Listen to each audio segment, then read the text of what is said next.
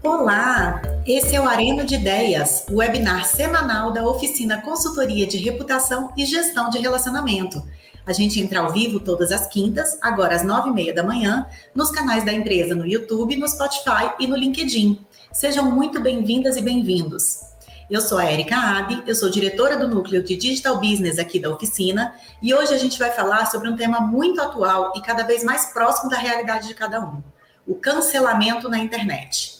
Nos últimos anos, ao mesmo tempo em que a internet se tornou uma forma de fazer justiça social, também abriu espaço para o cancelamento. O termo foi eleito como a expressão do ano, lá em 2019, pelo dicionário Macquarie, que anualmente seleciona as palavras e expressões que mais caracterizam o comportamento do ser humano. E o isolamento provocado pela pandemia de Covid-19 levou a uma aceleração do digital nas relações e também aumentou o volume de qualquer crítica, já que todos os olhares estão voltados para as telas dos smartphones, dos tablets e dos gadgets conectados. Foi assim que assistimos ao cancelamento histórico da Carol Conká no reality show no ano passado, em um episódio que abalou a relação da artista com o público até os dias de hoje. O cancelamento, no entanto, está longe de ser uma novidade. Ele mudou completamente a vida da menina Lara da Silva. Lembra dela? Que virou meme em 2015 com a frase: Já acabou, Jéssica? A frase foi dita em meio a uma briga na saída da escola, lá no pequeno município do Alto Jequitibá, em Minas Gerais. E outro dia, já com 18 anos, a sua história repercutiu nos principais jornais quando ela contou ter abandonado os estudos e iniciado um tratamento psiquiátrico por conta do bullying que ela sofreu na época. Esse linchamento nas redes sociais também passou a ter um importante lugar de análise nas estratégias de negócio de médios empreendedores e também das grandes corporações. Isso porque falar de cancelamento é falar de reputação, que é o ativo mais importante de qualquer empresa. O cenário tem mostrado que a cultura do cancelamento é uma tendência entre os consumidores e em escala global, segundo uma pesquisa recente da consultoria de comunicação LIC, em 13 países. A Central de Inteligência da TBWA, que tem 305 escritórios em 98 países, detectou em 2019 o crescimento da palavra cancelamento como uma tendência entre os consumidores. E o aumento do uso das redes sociais durante a pandemia só acelerou esse uso. Nunca foi tão difícil manifestar pensamentos como agora, mas como uma comunicação assertiva pode dar os rumos para as pessoas e organizações saírem da linha de tiro das redes sociais. E para entender esse fenômeno que envolve as pessoas, as empresas e as marcas, vamos conversar hoje com duas profissionais incríveis. Vanessa Dockhorn é psicóloga e neuropsicóloga, é uma das nossas convidadas. Pós-graduada em neuropsicologia pelo Instituto Israelita de Ensino e Pesquisa Albert Einstein, ela é especialista em terapia cognitiva comportamental pelo Centro de Terapia Cognitiva VEDA e graduada pelo Centro Universitário das Faculdades Metropolitanas Unidas. Na nossa conversa de hoje, a gente recebe também a Raquel Messias, que é líder de estratégia da Lilara TBWA. Ela é advogada e começou a sua carreira como planejadora em 2005 e traz na sua trajetória experiências como a Grey Brasil, em que foi responsável pela estratégia das marcas de beauty da P&G para o mercado brasileiro e também para outros países da América Latina. Em 2016, após uma temporada em Nova York, Raquel voltou ao Brasil e foi nomeada VP de Estratégia responsável pelo planejamento, Data Intelligence e Grey Consulting. Em 2020, ela se tornou CSO da Lilara TBWA. Muito especial tê-las conosco aqui nesse Arena de Ideias. Sejam muito bem-vindas. E você, do outro lado da tela, também participa da conversa pelo chat com comentários e perguntas. Raquel, Vanessa, quiserem pegar a palavra, fiquem à vontade. Sejam bem-vindas. Obrigada, Érica. Obrigada pela introdução. É um prazer estar aqui falando de um assunto tão importante para as pessoas e para as marcas. Muito obrigada pelo convite. Um prazer também. Legal, meninas, vamos lá então. Primeira pergunta que eu tenho aqui hoje é o seguinte: olha.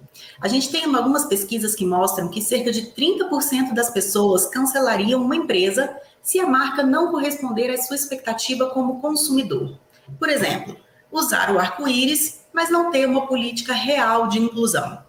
Com esses dados, começa a nossa conversa com a Raquel, perguntando como tem sido essa experiência de trabalhar reputação em marca nesse universo altamente volátil, Raquel. Bom, é, a nossa experiência tem mudado muito né, ao longo dos anos. É, eu posso te dizer por conta da, da minha experiência é, é, com, essa, com essa área, eu posso te dizer que tudo mudou muito. Antes, para a gente entender a repercussão de uma iniciativa de uma marca, a gente fazia diversas pesquisas, a gente entendia a aceitação ou não por um produto pelos resultados de venda, a gente entendia a aceitação ou não pelas ligações no saque. Hoje é tudo em tempo real. É completamente diferente. Por isso que a gente também conta com muita tecnologia para poder entender o que, que as marcas, o que, que as pessoas estão falando das marcas em redes sociais uh, instantaneamente. Então, qualquer iniciativa das marcas, a gente consegue monitorar o resultado disso em tempo real, na hora. A gente consegue entender o que está sendo dito sobre as marcas. É, e é muito interessante, eu acho super é, importante pontuar que é um paradigma muito grande que as marcas vivem hoje, porque tudo que a gente quer como marca, né, é que a marca se aproxime dos seus consumidores, que a marca firme um diálogo com seus consumidores, que a marca entenda o que os consumidores estão pensando, o que, que os consumidores estão querendo. E nós usamos muito isso para aumentar a conexão das marcas com os consumidores. Mas a partir do momento que a gente também aumenta essa conexão, a gente também aumenta a intimidade, a gente aumenta a evidência das marcas e a gente aumenta a exposição das marcas isso faz com que as pessoas se sintam à vontade em atacar, em, em, em dar a sua opinião sobre um produto, um posicionamento, uh, uma possível iniciativa da marca. Uh, e isso faz com que todas as marcas criem a capacidade de dialogar. E eu acho que isso é algo muito importante para todo mundo hoje, mas principalmente também para as marcas. A gente precisa ter uma capacidade de diálogo, as marcas precisam conhecer a sua, a sua própria verdade, se posicionar, estarem preparadas para o contraditório, porque vai vir, quando você se posiciona, você vai ter o contraditório, é natural. É, e tem que estar preparada para afirmar esse diálogo. Mas certamente, certamente hoje, é, gerir marcas não é simples, é algo muito complexo. É, estamos muito expostos, tanto nós como pessoas, isso a Vanessa pode falar muito melhor que eu, mas as marcas também, a partir do momento que elas se conectam de forma mais íntima e pessoal com as pessoas. É, então, certamente, gerir marca nesse mundo está sendo muito mais complexo, mas também está sendo muito mais interessante. E nós possuímos hoje muito mais possibilidades de conexão, o que é maravilhoso. Não é um problema, sabendo fazer, planejando, definindo claramente qual é o posicionamento da marca, são, quais são seus valores, uh, e a partir daí tendo uma posição muito clara para poder, é, para poder manter esse diálogo com as pessoas.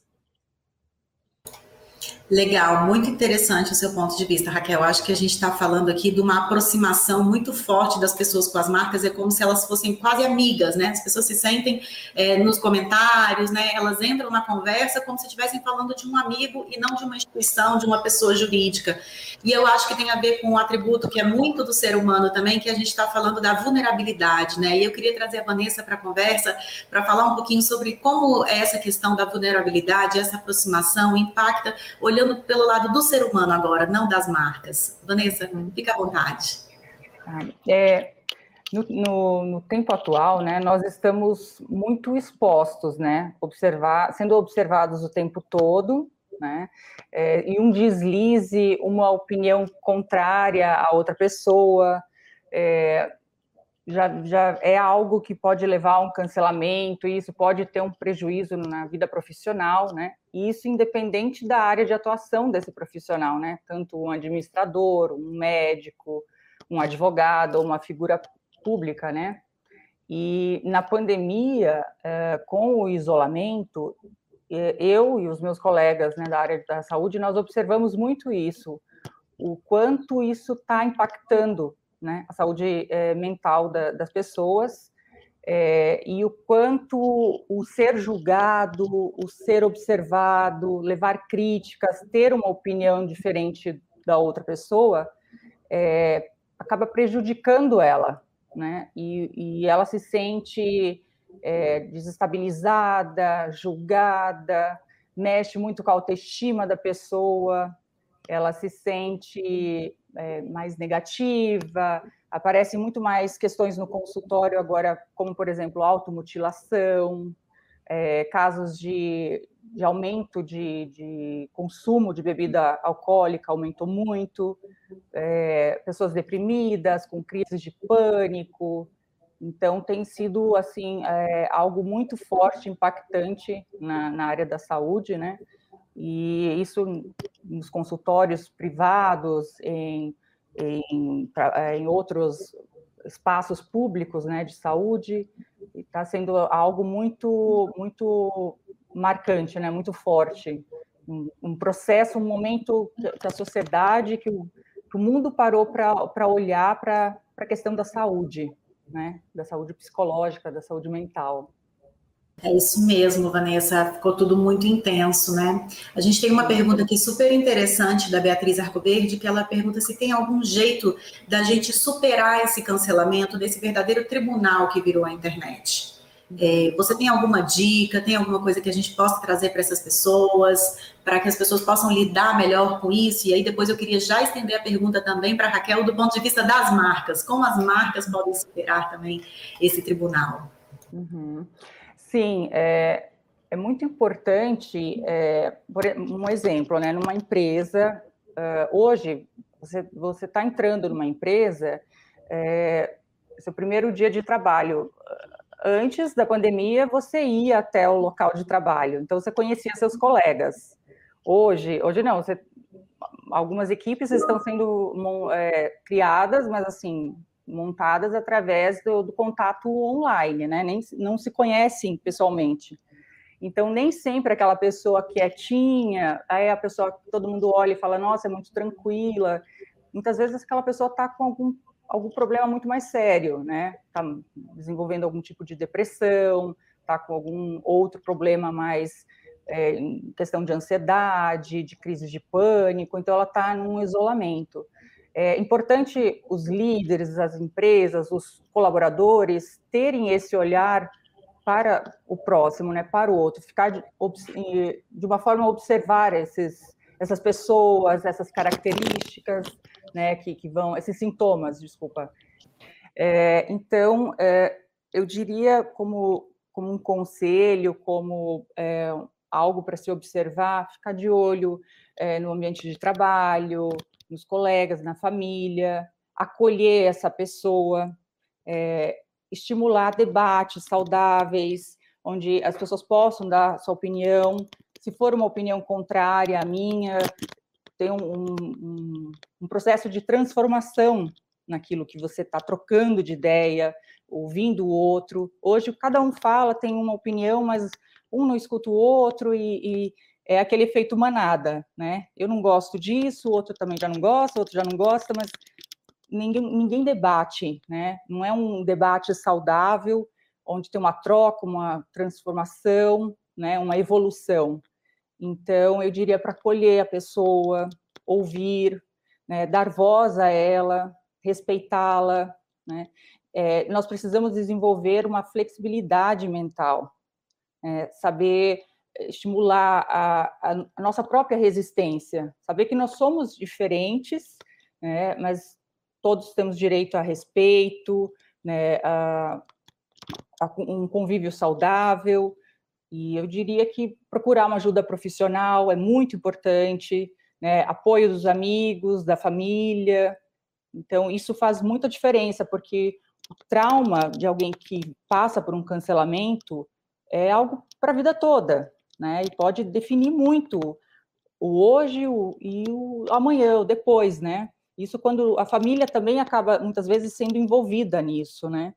Então, de também ser perseguida nas redes sociais, né? Até no, no, no pessoal, no, no presencial. Mas o mais importante é ter esse apoio dos amigos, da família e, e acolher essa pessoa.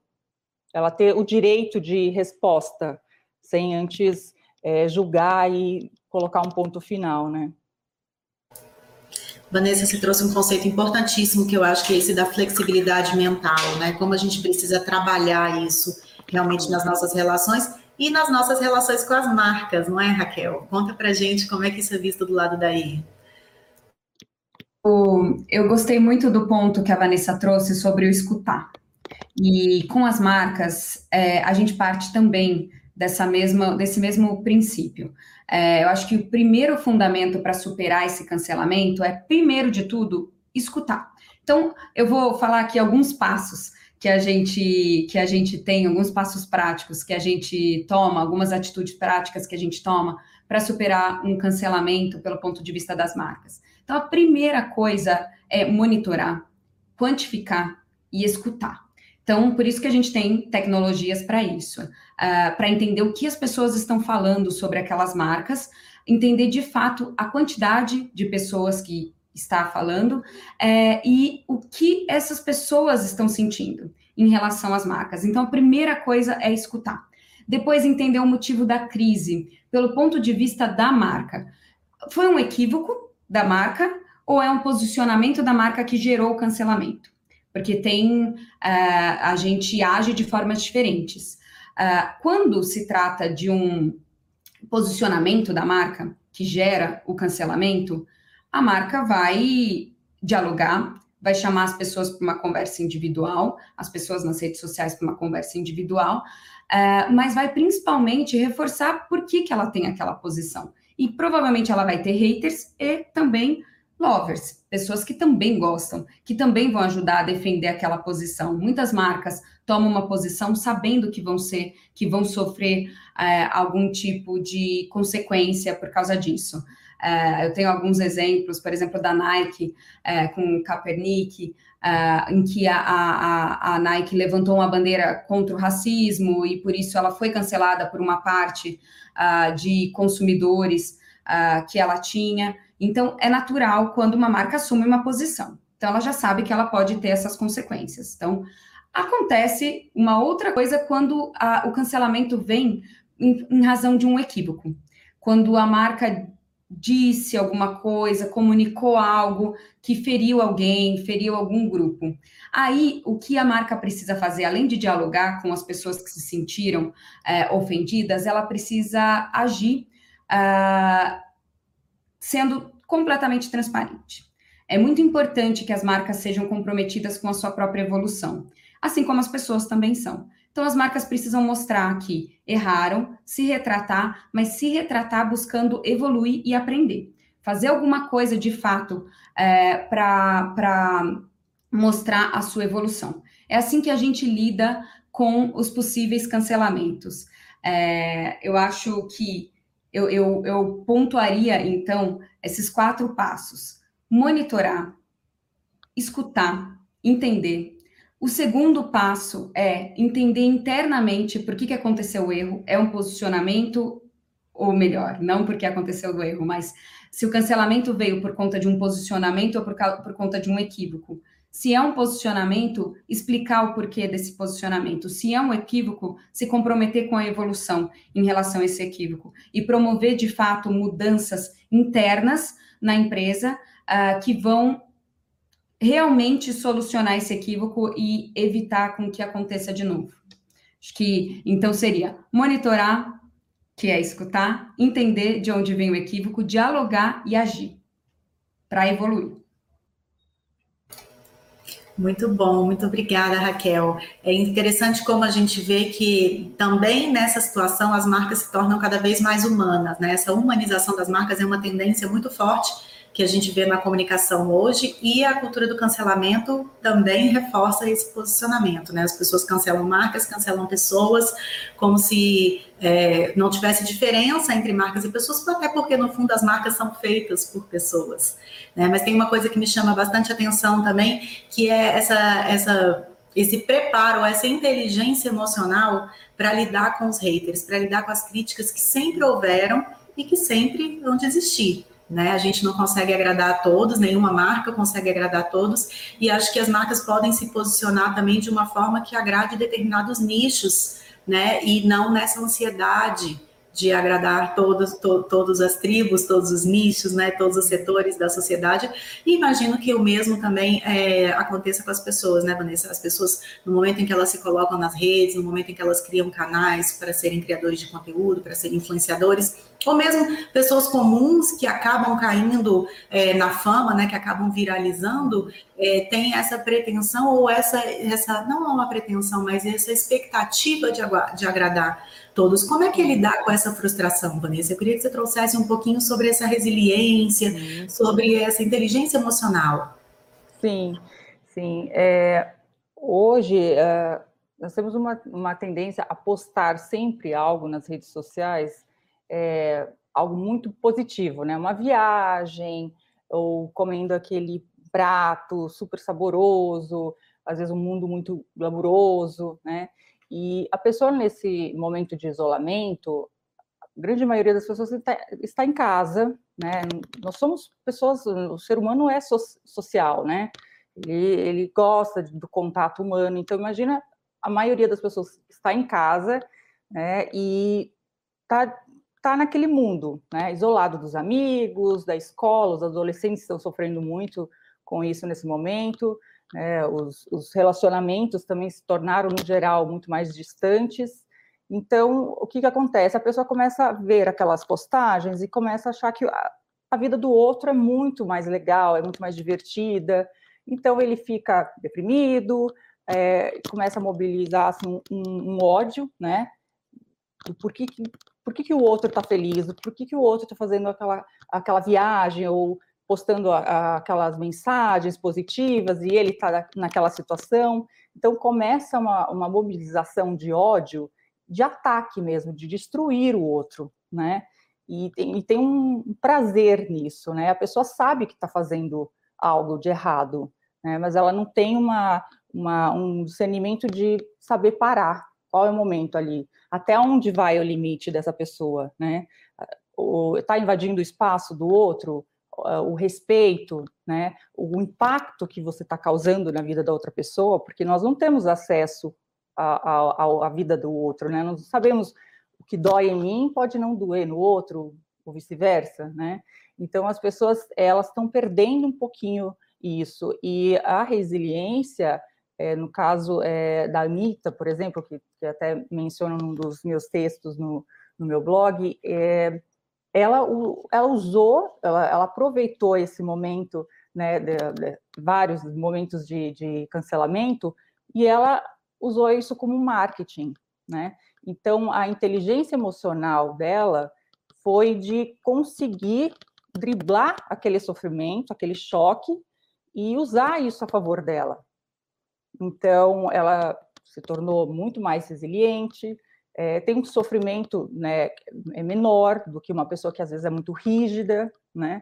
Então, a pessoa que às vezes é muito rígida, é, é assim, é preto no branco, é, ou uma cor, ai, todo mundo precisa gostar só do, do rosa, não existe, ah, não posso gostar do preto, porque então tem uma opinião diferente. Então, você já não é, não é uma pessoa que é aceita nesse círculo, nesses, com esses amigos. Então, a, a Anitta, ela conseguiu circular muito bem, usar isso a favor dela, né, desenvolveu resiliência, né, é, tem um, um sofrimento é, muito menor do que uma pessoa que fica muito rígida a tudo que é os valores muito rígidos, é, não, não, pode pensar diferente, não pode agir de outra forma, tem que todo mundo fazer a mesma coisa, gostar das mesmas coisas. Então, é, infelizmente, é, a maioria da, das pessoas tem impacto muito, né, sofre muito com isso. E a Anitta, com certeza, ela deve ter sentido, sofreu, mas ela fez disso uma, algo que virou a favor dela, né? Chamou muito mais atenção, é, então ela conseguiu se sobressair a isso, né? Legal, excelente esse exemplo da Anitta, né? Porque mostra como a pessoa pegou de fato um problema e transformou, né? Isso na cabeça dela, porque tem que ser genuíno, né? Tem que partir da cabeça dela para de fato ela lidar bem com isso, para conseguir construir a carreira, para não paralisar, né? A gente vê que realmente tem um ser humano ali naquela marca. Sim.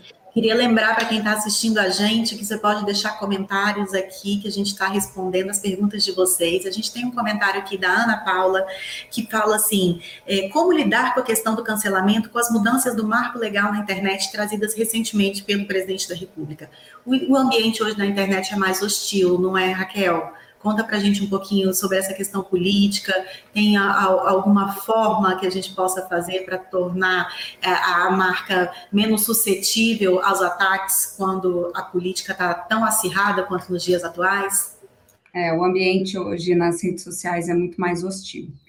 É, com certeza, acho que todo mundo vivencia isso e a gente vive num, num a gente vive um contexto de muita polarização, é, onde as pessoas cobram das outras pessoas, cobram principalmente dos influenciadores, mais do que das marcas, tá? Mas principalmente dos influenciadores, a sua posição frente a toda essa polarização. É, o que a gente vê é que as pessoas tendem, falando pelo ponto de vista da marca, tá? É, o que a gente vê é que as pessoas tendem a cobrar das marcas posicionamentos, mas muito ligados às bandeiras que as marcas levantam. Então, se uma marca fala sobre a causa LGBT, é, e patrocina um programa em que isso está sendo discutido, é, alguma coisa desse tipo, as pessoas cobram das marcas uma posição. As pessoas cobram das marcas uma posição quando elas se associam com algum influenciador e esse influenciador sofre algum cancelamento. Nesse caso, as pessoas cobram das marcas é, essa posição. É, isso não, não, não chega a ser o caso uh, das pessoas cobrarem das marcas posições quando as marcas não se posicionam nesse sentido, principalmente político e com essa polarização. Aí não é necessariamente o caso. O que acontece muitas vezes é das pessoas cobrarem, principalmente dos influenciadores, essa posição. É, isso pode sim respingar na imagem das marcas. Uh, mas para combater qualquer tipo uh, de, de hostilidade ou cancelamento, como eu falei desde o começo, o importante é que as marcas se posicionem frente ao que está acontecendo. Então, se um influenciador passa a ser cancelado por causa de um posicionamento político ou algo desse tipo, a marca precisa se posicionar em relação a isso, uh, de alguma forma. Uh, mas sim, o, o ambiente hoje é muito mais hostil e para combater isso, eu acredito que é, é com o posicionamento muito claro e com uma verdade muito bem trabalhada em relação aos consumidores. Mas a gente precisa lidar com esse ambiente hostil e eu não acho que o ambiente hostil é só para as marcas. O ambiente é hostil para todo mundo, né? Assim como a Vanessa estava trazendo. Legal, Raquel. Eu queria pegar esse seu gancho da diversidade para te perguntar também como que as empresas têm quebrado esses estereótipos e se voltado para a diversidade.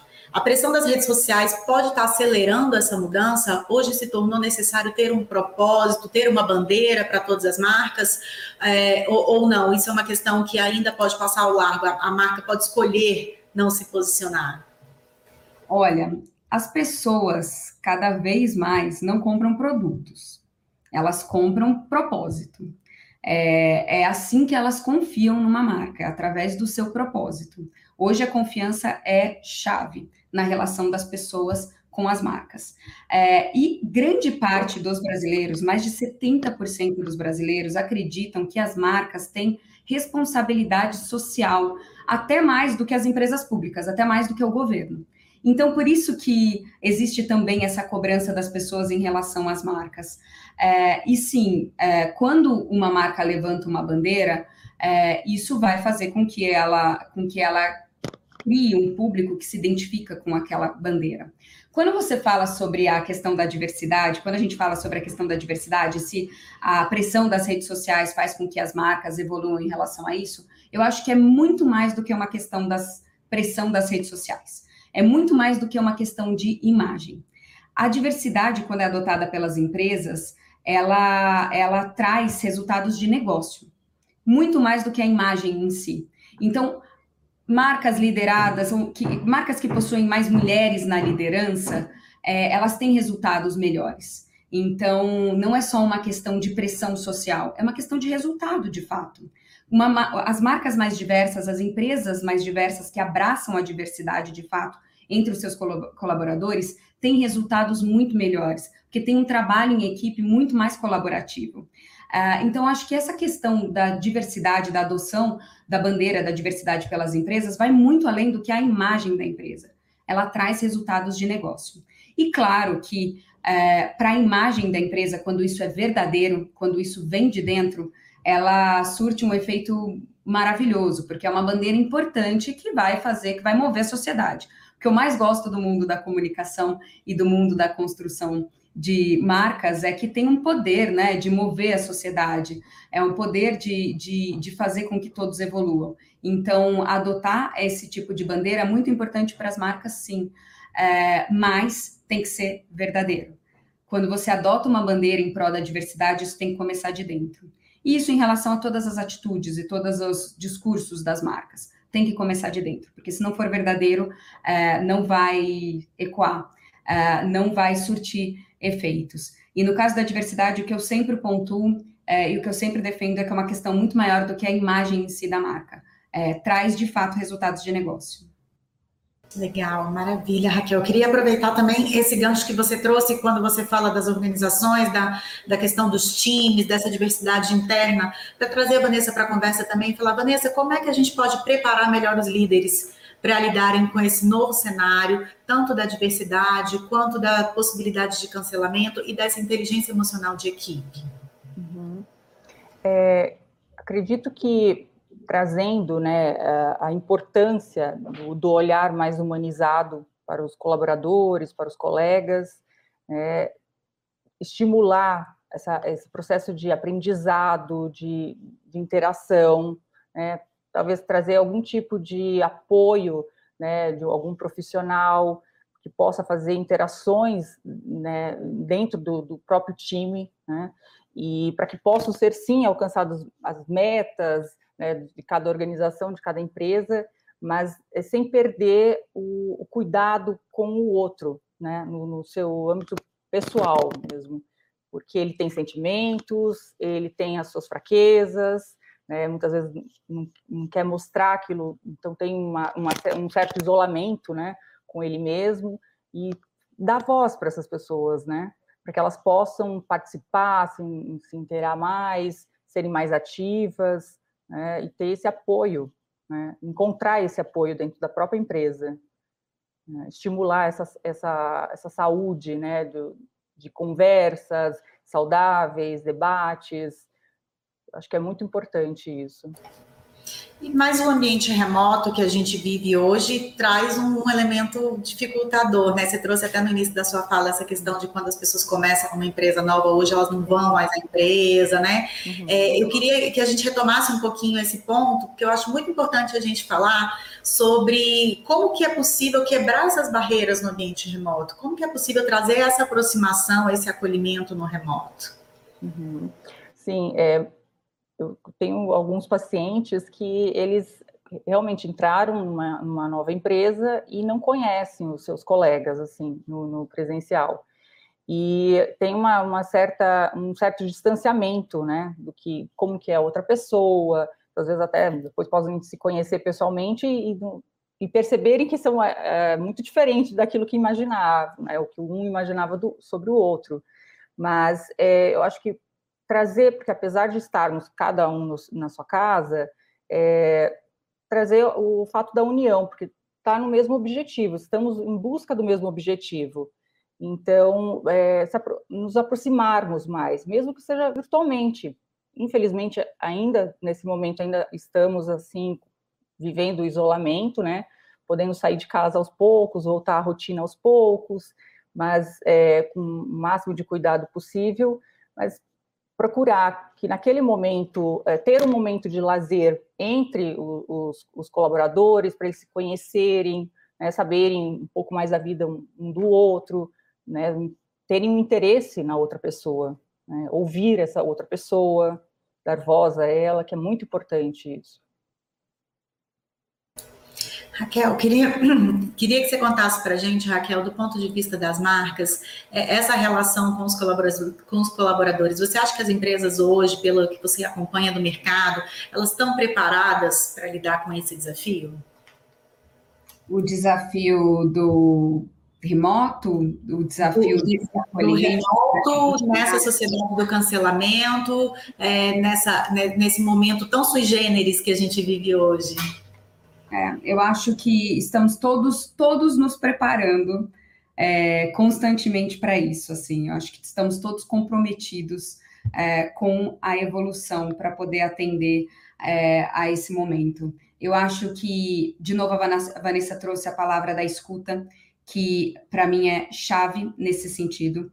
Tanto a escuta da empresa em relação aos seus consumidores, quanto a escuta da empresa em relação aos seus colaboradores, quanto a escuta dos líderes em relação a, a, aos seus colaboradores, ao seu time. É, a escuta, o acolhimento, eu acho que assumir as próprias vulnerabilidades para poder assumir e acolher a, vu a vulnerabilidade uh, do, do, do outro é essencial nesse mundo, assim. Todos nós, no mundo da superexposição, é, e do cancelamento, todos nós estamos sujeitos ao erro. Todos nós. Absolutamente todo mundo está sujeito ao erro. O que a gente precisa é acolher a vulnerabilidade, assumir as próprias vulnerabilidades, acolher a vulnerabilidade alheia é, e se comprometer com a evolução. A partir do momento que a gente se compromete com a evolução, se compromete a aprender, eu acho que a partir daí a gente se prepara mais para esse mundo é, de superexposição, onde todos nós estamos superexpostos.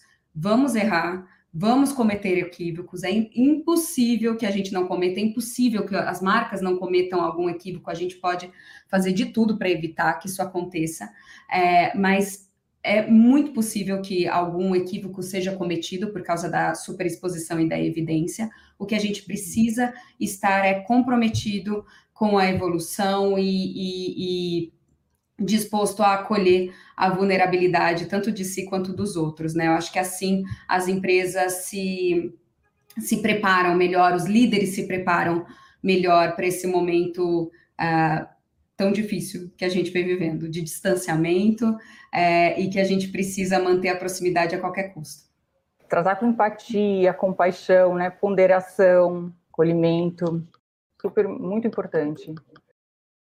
Perfeito, perfeito. Obrigada, Vanessa, também pelas suas contribuições. É, eu queria trazer mais um elemento aqui para a nossa conversa, que vem também na pergunta aqui do Hugo Nogueira, em que ele fala sobre como as plataformas podem é, trabalhar também a favor de mitigar essa cultura do cancelamento. Por exemplo, ele traz aqui a, a função restringir do Instagram, né, que limita as interações indesejadas. Será que isso é um começo? Será que a gente está assistindo um posicionamento das plataformas em relação a, a, a uma atuação mais ativa para minimizar esse problema que a gente vive hoje? Certamente sim, assim, é, certamente as plataformas têm responsabilidade, né, em relação a isso e precisam mitigar.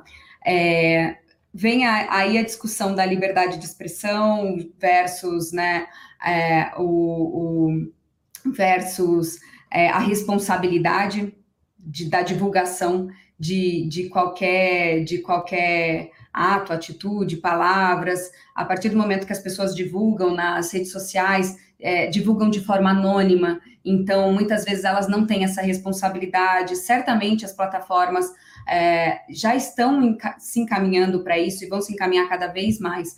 É, pela questão da responsabilidade, né? O anonimato, já que as pessoas são anônimas nesse sentido, elas podem cometer crimes anonimamente, elas podem cometer crime de calúnia anonimamente. Então, as plataformas têm uma responsabilidade, sim, uh, nessa questão.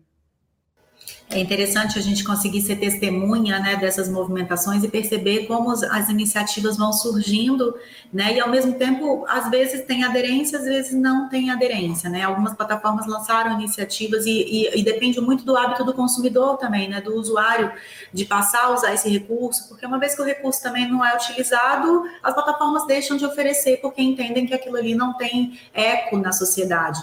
Então tem um elemento comportamental muito importante que, a gente precisa trazer aqui, que é esse posicionamento do ser humano para querer mudar esse cenário. E aí eu queria ouvir de você, Vanessa, assim, o que, que você percebe hoje na sociedade, assim, numa leitura macro, claro, né, num olhar geral, assim, as pessoas estão interessadas em, de fato, acabar com a cultura do cancelamento ou elas estão interessadas em fomentar a cultura do cancelamento? Olha, eu, ve, eu tenho por casos, né, por experiência no, no consultório, né, me, baseando nos casos clínicos e também né, em conversas com colegas, é, existe uma, uma parte da população que sim, que quer acabar com isso, mas uma outra grande proporção que ainda está ali alimentando é, esses, esse movimento né, do ódio, de, do que é rígido, é, do que acha que é o correto, o outro não tem o direito de, de pensar ou de, de fazer algo naquele momento que eu julgo que não deveria estar fazendo. Então, existe os, os dois times, né? E muitos conseguem perceber o, o, exagero né, nisso, porque ao invés de poder usar esse, esse espaço para poder ter debates e ouvir um outro, né, e crescer, ser um processo de transformação, né, de evolução, é, está sendo usado como um lugar de críticas e de colocar a outra pessoa né, no, no menor nível possível. Então, abalar ela emocionalmente mesmo, muito, né, uma, algo muito intenso. E então eu percebo muito no consultório isso. Existem os dois movimentos, né, de pessoas que percebem é, os danos, né, que, que isso causa e o, o retrocesso que fazemos quando quando estamos indo por esse caminho, né? E podendo, né, dar a possibilidade de uma troca muito maior. Acredito, eu vou complementar. Quero acreditar nesse, nesse ponto, né? Eu vou complementar a Vanessa é, em relação a esse ponto do, da cultura do contra, do anti-cancelamento. Uhum. É, a, na, na Liulara TBWA, a gente tem uma central de inteligência que monitora tendências no mundo todo. Tanto é que em 2019 a gente já trazia a questão do cancelamento como uma tendência que vinha crescendo muito. Hoje a gente já, tá, já tem visto o anticancelamento como uma grande tendência, justamente porque a gente está desenvolvendo o mundo que está renascendo, né? É, o, o, o, mundo que vem por aí provavelmente é um mundo mais empático. As gerações mais novas são mais empáticas é, e que abraçam melhor o erro e a vulnerabilidade. Então, o que a gente vê surgindo como uma tendência de comportamento futuro, não digo que é atual, mas é futuro, é essa tendência do mundo anti-cancelamento, desse comportamento anti-cancelamento. Todo mundo tem direito ao equívoco, todo mundo tem direito à evolução. É, e as gerações mais jovens já vêm mais, bem mais abertas a isso. Talvez é, até indo ao encontro do que a Vanessa disse sobre a flexibilidade já vem de uma forma mais flexível, é, são mais empáticos. Então, por isso, provavelmente a gente vê como uma tendência de comportamento esse, essas atitudes anti-cancelamento. Agora a gente vai passar a cancelar o cancelamento no futuro. Uhum. É muito interessante quando a gente pensa né, que esse é um fenômeno já tão antigo, mas que reverbera como tudo hoje na internet, né, parece que ganha força, assim. Cancelar. Outro dia eu estava lendo um artigo que, uma, que um amigo me, me, me, indicou aqui que falava sobre aquele livro, filme A Letra Escarlate, né, de que como usar aquele A era uma forma de cancelar aquela pessoa da sociedade. E, e, e aí é muito interessante quando a gente pensa que a, no digital a gente está reproduzindo esse costume que é mais antigo, mas que ganha muita força, porque tanto por conta da pandemia, que hoje muita gente fica muito mais tempo no digital, né? As marcas estão no digital, os relacionamentos acontecem no digital, as relações acontecem no digital, mas parece que o digital tem uma força de amplificar isso tudo. Talvez uma tendência como essa do anti-cancelamento tende, tenda a ganhar mais força, já que ela acontece no digital. Né? Assim, acho que é, essa polarização que a gente vive hoje também vem da, da, dessa postura da gente cancelar quem a gente não concorda, né? Eu me lembro que lá atrás, em 2018, 2016, enfim, nas eleições já de antigamente, a gente comentava sobre essa postura de você tirar do seu feed as pessoas que divergem de você politicamente. Né? É, é uma forma de você cancelar os seus amigos, é uma forma, na verdade, de você criar quase que seu próprio algoritmo, né? Eu só quero ver aquilo que me interessa, aquilo com, com que eu concordo né? E, e, e, ao mesmo tempo está na boca do povo essa crítica ao algoritmo, está na boca do povo é, como as ferramentas, as plataformas é, tentam de alguma forma direcionar o conteúdo que a gente vê, né? Por, por meio desses algoritmos e, e como isso é ruim, mas as próprias pessoas têm dificuldade em olhar para o diferente, em aceitar a conversa do diferente, em entrar num debate pelo debate e não para querer vencer né, para aprender uma argumentação, para entender como, como a, a, aquele, a, pessoa chegou àquele posicionamento, como se construiu aquele raciocínio, né? Afinal de contas, deve ter uma lógica para a pessoa chegar naquele ponto de vista. E como é isso, né? Deixa eu entender isso, essa predisposição para a escuta verdadeira, né? Que a gente está falando aqui tanto, é, acho que, que é muito importante. Mas aí eu fico pensando assim, né? Se também não caberia as marcas é, incitar um pouco isso na sociedade se talvez esteja faltando alguma marca levantar essa bandeira, né, e trazer isso como um ponto importante para o consumidor passar a refletir sobre isso. Porque se as marcas são tão poderosas e são tão capazes de despertar amor e ódio por causas, né, de repente está tá faltando alguém levantar esse ponto de vista sobre essa reflexão que acho que a gente precisa trazer aqui nesse debate também. Queria ouvir vocês um pouquinho sobre isso. Eu acho super interessante isso que você traz, Érica, sobre é, as marcas com o papel é, de fomentar o diálogo, é, de fomentar é, a compreensão e fomentar a empatia entre as pessoas, né? O, o entendimento entre as pessoas. Ah, os propósitos das marcas, elas surgem, surgem, eles surgem muitas vezes de tensões culturais. É, o que a gente investiga são as tensões culturais predominantes para que as marcas ajam de forma é, útil para a sociedade, né? Para que as marcas tenham um papel importante na sociedade. Certamente fomentar é, o, o, o, diálogo, fomentar a compreensão é, de grupos diferentes pode ser um papel interessante é, para as marcas atuarem. Eu acho bem interessante a sua colocação.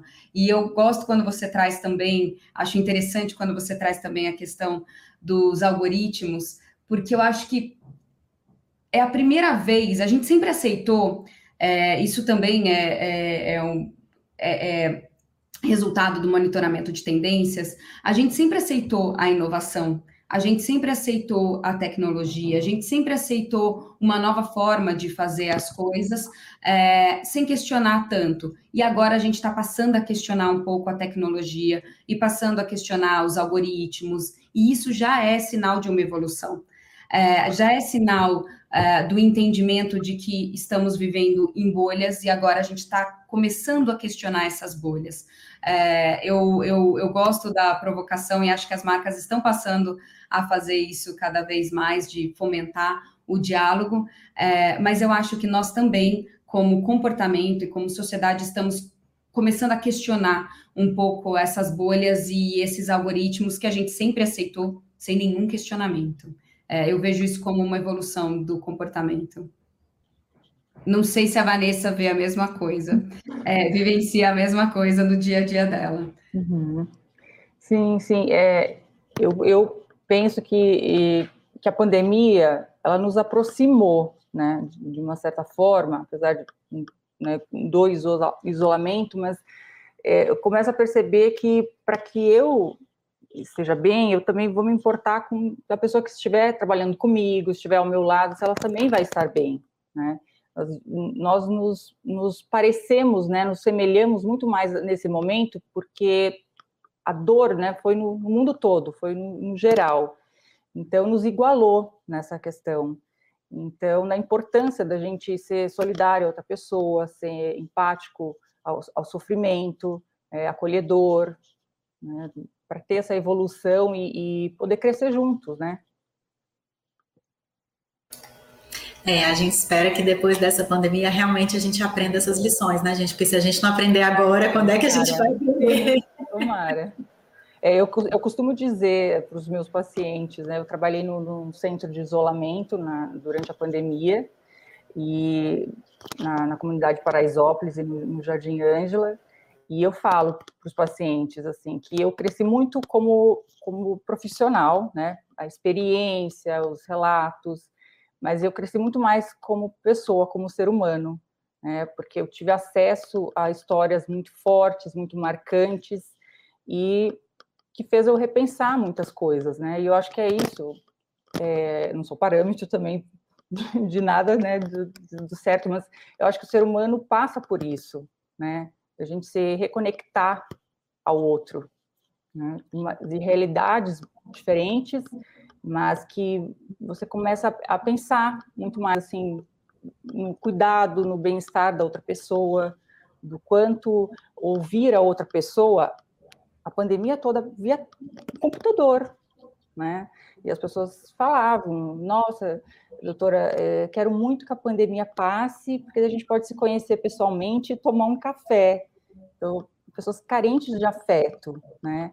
E a gente, né, eu me vi assim, falei, nossa, vontade de abraçar as amigas, né? Ficar um ano sem, sem ver essas pessoas importantes, né? Então, acho que no, nos uniu muito mais e tomara que as pessoas tirem algo bom disso, desse, desse horror todo que foi a pandemia, que está é. sendo, mas que algo é, venha para ficar e como evolução. É, o que a gente, o que a gente também consegue observar é, nesse dessa nossa central de monitoramento é que depois do caos sempre acontece uma grande transformação. É impossível você passar por uma experiência como a gente como a que a gente está passando agora, como que o mundo está passando agora, e não ter uma grande transformação é, após essa experiência. Sempre depois do, dessa sensação de mundo caótico, vem também essa sensação de renascimento. E quando a gente olha o mundo que está, o mundo do consumo que está renascendo, é um mundo muito mais inclusivo, é um mundo muito mais preocupado com as questões ambientais. Nós vivenciamos a nossa fragilidade como seres humanos, então é um mundo muito mais preocupado com questões ambientais. É por isso que SD é cada vez mais importante para as empresas e para as marcas. É um mundo muito mais preocupado com a ética é, e a responsabilidade, principalmente das empresas. Então, o que a gente vê é que um mundo renascendo é, com muito mais empatia, mas muito mais preocupação social, em geral, em geral.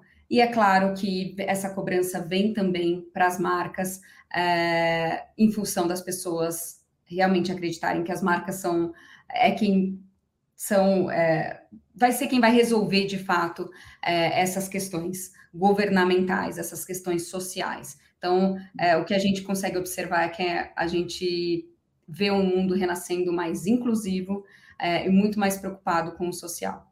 Então, por isso que eu tenho essa, essa visão muito positiva, é, e vou sempre ter, mas a gente consegue observar isso no comportamento, sim. Olha que maravilha, que mensagens bacanas de esperança e de mundo melhor e de uma internet melhor, né, para a gente terminar Sim. esse nosso encontro aqui do Arena de Ideias. Quero agradecer demais a presença da Raquel e da Vanessa, foi um debate super profícuo, super interessante. Espero que você que está nos assistindo também tenha gostado. É, essa live fica disponível nas redes sociais aqui da oficina, também vai ter matéria no blog da oficina, na nossa oficina consultoria. Não deixe de acessar oficina.c sim Estamos no LinkedIn, no Instagram, no YouTube, enfim, né, no Twitter, todo o combo aí no pacotinho básico de internet. Agradeço demais a audiência, agradeço as perguntas, tiveram várias outras que a gente não conseguiu responder, porque o debate realmente estava aqui acontecendo, eu quis deixar rolar um pouquinho, mas agradeço a todas as colaborações e a gente espera vocês na próxima quinta-feira, às nove e meia da manhã, aqui no nosso YouTube, aqui no nosso LinkedIn. É um prazer contar com vocês. Obrigada, Raquel. Obrigada, Vanessa. Obrigada, Obrigada. Foi um prazer.